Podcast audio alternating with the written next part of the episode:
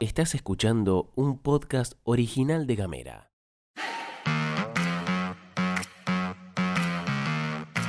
Hoy es viernes 10 de junio y tenemos varias cosas para contarte. Arranca la fiesta de la noche más larga. Hubo piñas en el gremio judicial y la cosa siguió escalando. El Frente de Todes busca modificar la Corte. Bienvenidas, bienvenidos y bienvenides. Información Editorial. y buena onda. Las noticias en 10 minutos o menos. La pastilla de Gamera. Gastón Lodos. Flor Vaso. Y vos.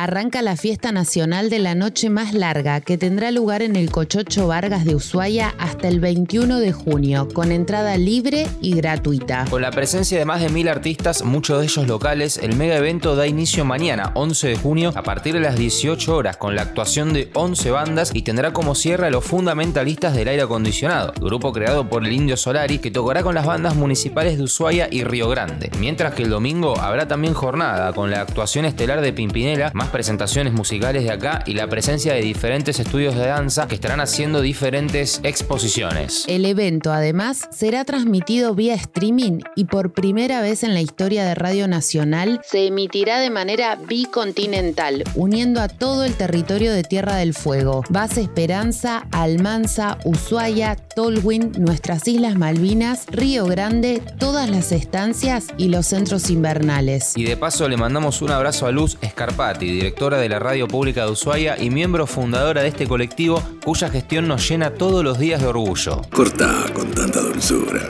Pasamos a otro tema, pero nos quedamos en Ushuaia para contarte que mañana sábado habrá un encuentro sobre educación sexual integral en el marco de la Escuela Popular de Formación en Géneros, Disidencias, Nuevas Masculinidades y Cambio Social. Esto está organizado por la Asociación Civil Unión por los Derechos Humanos, SUTEF, la Organización Feminista La Hoguera, el Bachillerato Popular Ushuaia y el Frente de Géneros de La Poderosa. Es una actividad gratuita y para participar no hace falta tener conocimientos previos. Los encuentros propuestos se van a concretar sábado de por medio de 10 a 13 en la escuela número 30 que está ubicada en Alem 2091. Desde la organización nos dijeron que los talleres de formación propuestos tienen el objetivo de sensibilizar, prevenir y evitar socialmente los comportamientos de todo tipo de violencias hacia las mujeres y diversidades y sobre todo pasarla amorosamente bien.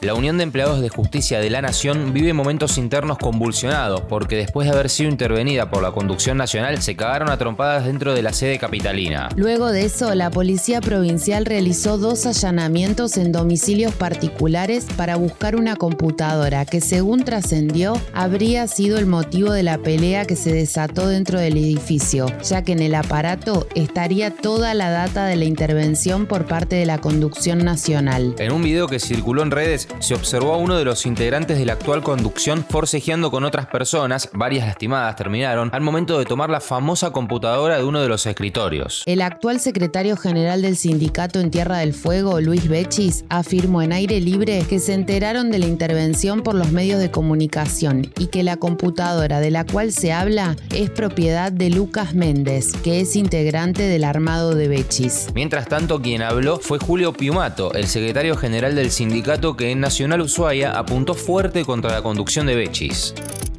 Es lamentable porque evidentemente actúan como una mafia en vez de ser representantes de las trabajadoras y trabajadores, ¿no? Esto este, no es el estilo que tenemos nosotros en el manejo de la vida institucional del gremio, tanto a nivel no solo del Poder Judicial de la Nación, sino de las 10 seccionales, de los 10 poderes judiciales, donde también representamos a través de comisiones directivas seccionales como eh, la que existe acá en la seccional Tierra del Fuego. En la entrevista, Piumato explicó algunos de los motivos de la intervención, contando que, entre otras cosas, la seccional Tierra del Fuego se dedicaba a prestar dinero haciendo las veces de financiera. Por otro lado, vale la pena recordar que Lucas Méndez, señalado como mano derecha de Bechis, fue denunciado por violencia de género y hostigamiento hacia la madre de su hija, en aquel caso que tomó relevancia cuando de Gama Soler, el juez, dictó una resolución que llevó a que la expareja de Méndez tuviera que amamantar a su hija en la vereda. Si andás por Tolwyn este fin de semana, podés aprovechar la feria de frutas y verduras que se va a realizar mañana a partir de las 10 en Ángel Aloy 69, donde funciona el Centro Social y Cultural Vecinos en Acción. La iniciativa viene de la mano del Ministerio de Desarrollo Social de la Nación y será una posibilidad para que vecinos y vecinas se acerquen a comprar productos frescos de calidad y a buen precio, es decir, las 3B, bueno, bonito y barato. Ayer el Frente de Todes presentó en el Senado de la Nación un proyecto de ley para aumentar a 25 el número de integrantes de la Corte Suprema de Justicia. El proyecto de nueva conformación, que fue elaborado por un grupo de gobernadores, incluye a los actuales cuatro miembros, aunque su modo de organización y funcionamiento se resolvería mediante una ley especial que también debe ser aprobada aparte por el Congreso Nacional y aún no fue presentada. Según afirmaron en el documento que le presentaron al presidente Alberto Fernández, lo que se busca es una reforma en la integración de los miembros de la Corte, con el objeto de promover la unidad nacional en el cumplimiento de tres principios, el federalismo, equidad de género y especialidad en la materia. Este documento al que hacemos referencia está firmado por el gobernador Gustavo Melella y 13 varones más. La única gobernadora, la única firmante mujer es Alicia Kirchner, que dirige los destinos de Santa Cruz.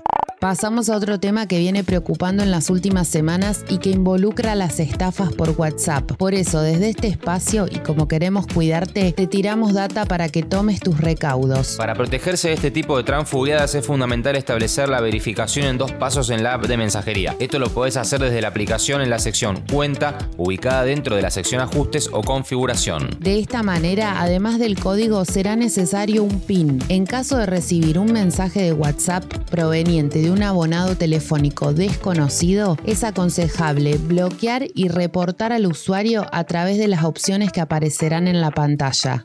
Y esta es la última y como ya es costumbre gamerianos y gamerianas, antes de irnos vamos con el dato random de la semana presentado por The One and Only Florcita Vaso. Cada delfín nariz de botella, que es la especie más conocida, produce un silbido único que lo distingue de los otros. Los miembros de su grupo usan este sonido para identificarlos y llamarlos, como nosotros hacemos con nuestros nombres. Estás escuchando Gamera.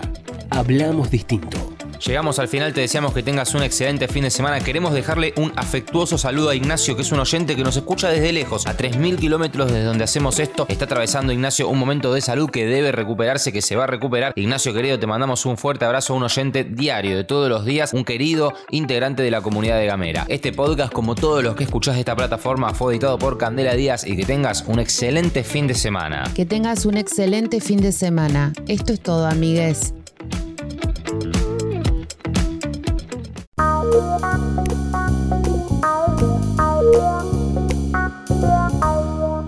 Estás escuchando un podcast original de Gamera.